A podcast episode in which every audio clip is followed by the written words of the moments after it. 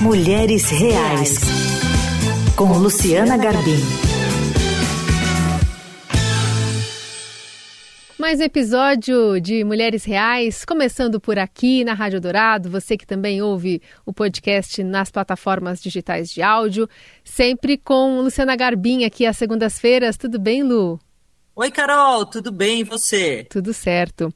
Lu, a gente já falou por aqui, vamos até relembrar o nosso ouvinte, sobre a importância, muitas vezes, da independência financeira da mulher, que pode vir de maneiras meio tortas, né? Você contou aqui de uma pesquisa sueca em que quem ganhava na loteria, se fosse homem, eh, tinha uma tendência a se casar, ter filhos e tal, e mulheres abandonar o casamento, né?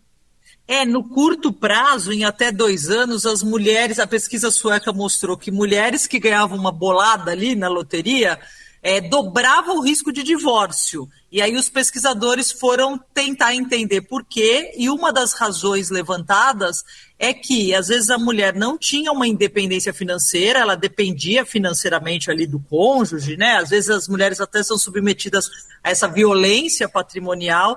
E aí quando elas tinham, elas ganhavam um valor ali alto de dinheiro, elas falavam: "Não, agora eu vou me, me livrar dessa relação que já não faz mais sentido.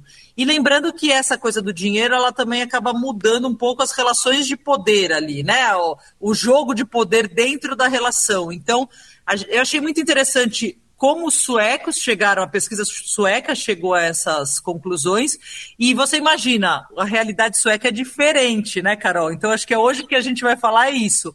Como se dá isso na realidade brasileira? Vamos então trazer para as nossas convidadas que já estão conosco aqui, as ativistas sociais e moradoras também de Paraisópolis, aqui na Zona Sul de São Paulo, a Elisandra Cerqueira e a Juliana da Costa Gomes. Elas são empreendedoras e estão à frente do Mãos de Maria. Tudo bem, Elisandra? Bom dia.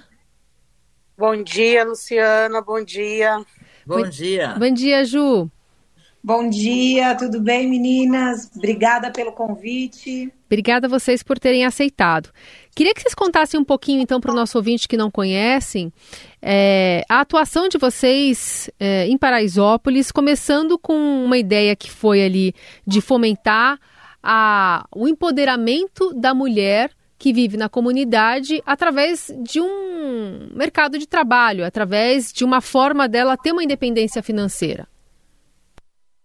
Bacana. Então, é, primeiro que eu, eu sou a Juliana e eu e a Elisandra nos vimos lideranças comunitárias em Paraisópolis e ativistas sociais muito cedo, né? Ainda na adolescência, eu digo que eu praticamente criança é, já estava ali engajada em tentar melhorar a comunidade e quando a gente vai para a associação de moradores, porque nós éramos do Grêmio Estudantil da nossa escola, a gente se depara com muitos problemas sociais e com o passar da, da construção desse trabalho, de querer empoderar a comunidade, de falar, olha, a gente quer transformar a favela num bairro, a gente se depara com, com as pessoas que traziam as demandas para a gente, a grande maioria eram as mulheres, né? E quando a gente falava das dores das mulheres, essas mulheres não tinham um espaço de fala. Então a mulher ela vinha para falar da moradia, do asfalto, da saúde, da educação, da falta de creche, do saneamento básico, mas quando a gente falava da violência doméstica, do desemprego entre as mulheres negras e pardas, do desemprego e da vulnerabilidade das mulheres é, que não tinham independência financeira, essas mulheres não tinham onde recorrer. E a gente decide fundar a Associação das Mulheres de Paraisópolis com a missão de dar voz para essas mulheres que foram silenciadas durante a vida inteira. Quando a gente passa a dar voz para essas mulheres, a gente enxerga uma outra problemática, né? Que não era a nossa realidade naquele momento. Então, é, mulheres com muitos filhos, mulheres é, com pouca ou nenhuma escolaridade, mulheres numa situação de vulnerabilidade e que dependiam financeiramente de outra pessoa né? Então, elas muitas vezes é, se sujeitavam a um ciclo de violência doméstica porque elas dependiam financeiramente desses agressores. E aí a gente decide, então, é, que a gente precisava ajudar aquelas mulheres a se libertarem. E não tinha como a mulher se libertar na favela se ela não tivesse dinheiro no bolso. e a gente precisava oferecer ferramenta para essas mulheres.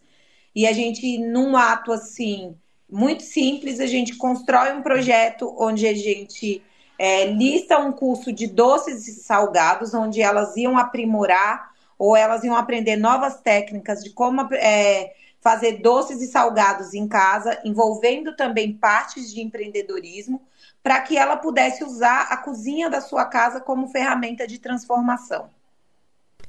Elisandra, e a sua experiência? Como é que você vê esse florescimento do Mãos de Maria? E também se vocês têm uma ideia de quantas mulheres já passaram por aí. A gente já capacitou é, 4.800 mulheres nas diversas áreas de culinária e gastronômica, né? E é, nessa parte do, da geração de renda, da independência financeira, eu vejo muito como, assim, é essencial. A gente hoje é, a, gente sabe que, por exemplo, a violência ela está presente independente da classe econômica social, mas no caso das mulheres que estão em situação mais vulnerável, mais exposta, e, é, e que é, no caso de territórios mais pobres, é, periféricos, essa mulher ela tem muito mais dificuldade de conseguir vencer o ciclo da violência, por exemplo, né? Então, a independência financeira, no caso das mulheres que estão é, em territórios mais pobres, mais periféricos, assim, é, é, é, é determinante. A gente não pode realmente falar de mulher empoderada na favela, mulher com independência é, mulher, mulher independente, se ela não tiver o dinheiro no bolso. Então, essa experiência do Monge Maria a gente usa a comida né, como, como ferramenta desse processo todo de transformação, né, mas é, muito com o objetivo mesmo de promover esse empoderamento da mulher da, da favela, fazer com que a mulher ela possa ser dona né, da, da vida dela, ela ter o protagonismo, é, ela poder ter opção de fato a gente tem aí a Lei Maria da Penha que ajuda muito as mulheres, só que o cumprimento dessa lei, né, dentro desse, de, desses territórios é muito complicado, né? É muito difícil a polícia, de fato, fazer uma segurança e tal. Então, é, a gente, enquanto Mãos de Maria, a gente vê um, é, a possibilidade muito maior, né, de poder impactar, de poder empoderar essa mulher através da, do dinheiro. E a gente usa comida porque também é uma zona de conforto, né? Empreender na área da alimentação é uma zona de conforto. A gente tem milhares de mulheres que sabem fazer coisas maravilhosas e, na verdade, a gente potencializa, né, para que essa mulher ela possa é, se transformar, crescer, progredir e assim ela poder mudar a história dela. Meninas, o que, que, vocês sentem na prática, assim, assim, quais são as dificuldades, as maiores dificuldades que vocês enfrentam? É, o que, que precisaria ser feito para que mais mulheres possam ser impactadas por esse tipo de projeto que vocês têm, de dar independência financeira para essas mulheres que às vezes ficam ali, né, é, meio invisíveis na sociedade? Que, que, como que a gente potencializa esse tipo de ação? Eu acho que a forma é, mais rápida de potencializar essas ações são contratando serviços de mulheres da periferia, é, é, dando credibilidade, dando espaço, porque muitas vezes o seu CEP é um bloqueio para chegar nas empresas, para chegar em outros espaços, né? Então é como se, se existissem muros invisíveis é, que separam as favelas do restante da cidade. E isso é muito importante, que a gente quebre esses muros invisíveis, que a gente entenda que dentro da, da favela, dentro da periferia, tem gente muito boa, tem gente que só precisa de uma oportunidade para mostrar os seus serviços, para poder é, é, gerar a sua renda. E pensando muito assim numa questão enquanto homem e mulher, esse, o, a questão do dinheiro traz um impacto muito grande, né? E isso, então, eu, quando vocês falaram da pesquisa, eu não cheguei a ver a pesquisa, eu acho que ela tem muito a ver com, com a nossa realidade. Porque quando você pensa num homem crescendo, a mulher está ali junto com ele e a mulher tem orgulho. E o que a gente vê quando uma mulher está crescendo, às vezes o homem ele se sente é, inferior à mulher e ele não consegue lidar com aquela situação. Ameaçado, né? né? Se sente ameaçado, né? Então, é o quanto a gente ainda precisa trabalhar essa questão do machismo na nossa sociedade. O, o machismo, ele não só prejudica nós mulheres, mas também os homens, né? Uhum. E a gente vive ainda uma sociedade que por mais que a gente tenha cada vez mais ocupado os nossos espaços, né, é, a gente ainda tem um, um longo caminho a, a, a, se percorrer. Eu, eu acredito muito que o empreendedorismo ele é uma possibilidade mesmo real de transformação de nós mulheres, né? Mas eu, eu também acredito muito nas políticas públicas. Então, é, programas, iniciativas, tem muita coisa bacana acontecendo dentro das comunidades. Né? Eu e a Juliana somos de Paraisópolis e a gente tem o Mão de Maria, que é uma iniciativa super bacana e tal, mas tem muita coisa também legal acontecendo. E eu acho que a melhor forma de potencializar é, para que a gente possa avançar é o investimento. É que as grandes marcas e empresas elas têm esse olhar para esses territórios que muitas vezes fica exclui, ficam excluídos né, do restante, acabam é, sendo segmentados e ficando isolados. É, eu vejo também um problema muito sério ainda, que eu vejo que nós mulheres ainda somos muito silenciadas, né? Então, hoje eu considero que nesse processo onde nós mulheres ficamos vulneráveis e muitas vezes sofremos qualquer tipo de violência, seja ela psicológica, patrimonial, seja ela física, sexual, é, a gente ainda tem um grande inimigo a combater, que é o, é o, silêncio, né? Eu acho que o nosso maior vilão nisso tudo ainda é o silêncio. A gente tem é, vários canais, é, várias pessoas que acompanham e que falam, ativistas que acompanham e lutam pela causa, mas é, a gente ainda precisa é, combater cada vez mais essa questão do silêncio. Uhum. Então, eu acho que uh, os investimentos, as grandes marcas, as grandes empresas, elas têm um, uma capacidade muito grande de potencializar a, no, a nossa voz, né? De dar esse espaço, esse protagonismo para as mulheres da favela. E, e a gente ainda tem essa jornada ainda para percorrer. É um trabalho que é, que precisa de muito engajamento, mas eu acredito muito que nesse a gente tem crescido, né? Nós mulheres cada vez mais temos nos posicionado. E assim como você pontuou na, na pesquisa, Luciana, é, realmente, quando uma mulher ela tem é, uma opção, né? Ela, ela tem a independência financeira, ela passa a ter mais poder de decisão. E, e aí, coisas que antes ela aceitava por uma questão de vulnerabilidade, porque não tinha uma opção, ah, mas eu não vou reclamar porque eu não, eu não trabalho ah, eu não vou, eu não vou terminar o meu relacionamento porque eu não tenho para onde ir. A partir do momento que essa mulher ela começa a ganhar dinheiro e ela ela ela provê, né, o próprio o próprio sustento dela, ela passa a dizer não, né, para muitas coisas. Então é super importante. Não, eu imagino que nessa mudança ali das relações, né, de poder dentro dos relacionamentos, surjam vários conflitos, né, e inclusive risco de violência. Como que no dia a dia vocês lidam com isso? Vocês, por exemplo, estão trabalhando com uma mulher que começa a ver a vida mudar, mas que aí começa a ter esses problemas ali no relacionamento, começa a ter esse risco da violência. Como que vocês lidam assim? Tem algum jeito que vocês tratam esse tipo de situação? A capacitação profissional, ela se tornou um caminho muito grande de diálogo e de confiança, né? Muitas mulheres chegam para a gente, às vezes com uma depressão. Tem mulheres que chegam assim, ah, eu quero muito a, é, começar a ganhar meu próprio dinheiro. Então, ali, através da capacitação, a gente consegue estabelecer uma amizade, um vínculo ali.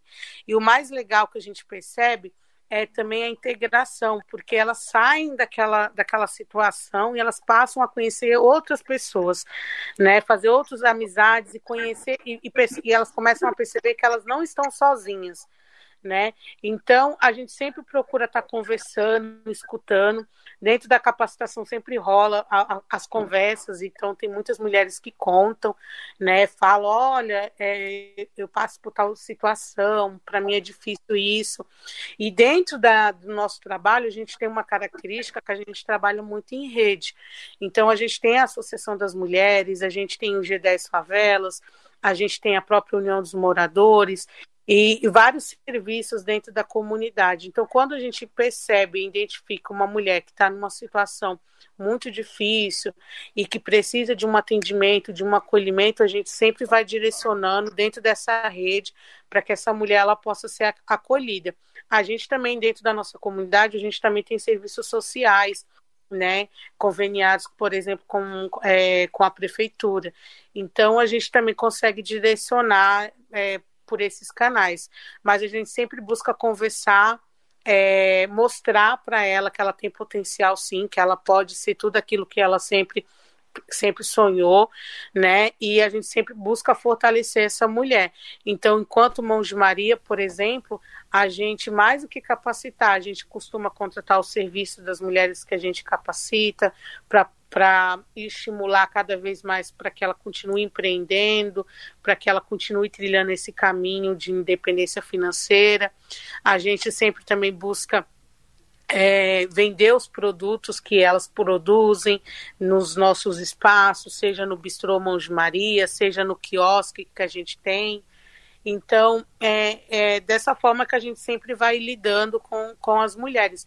E principalmente fazer a escuta, que eu acho que é fundamental, né? Esse, esse, quando a mulher está falando, ela está desabafando ali, é super importante a gente estar tá escutando, a gente está acolhendo e está mostrando as possibilidades, né? Que uma vai puxando a outra, uma pode cuidar da outra, e dessa forma ninguém fica sozinho e a gente consegue fazer ali uma diferença e também direcionar essa mulher para que ela consiga perceber que existe possibilidades dela sair daquela situação. E aí, né, Juliana, imagino que dessas 4.500 mulheres que pelo menos já passaram por aí, como disse a Elisandra, muitas acabaram encontrando essa independência e às vezes se largando, né, desse, desse lugar, desse papel de submissão que vocês tanto falaram, né? Exatamente. A gente entende que não é um processo rápido, mas é um primeiro passo para que essa mulher consiga se libertar. Uhum. Como a própria Elisandra disse, é, a gente trabalha muito em rede, então um coletivo.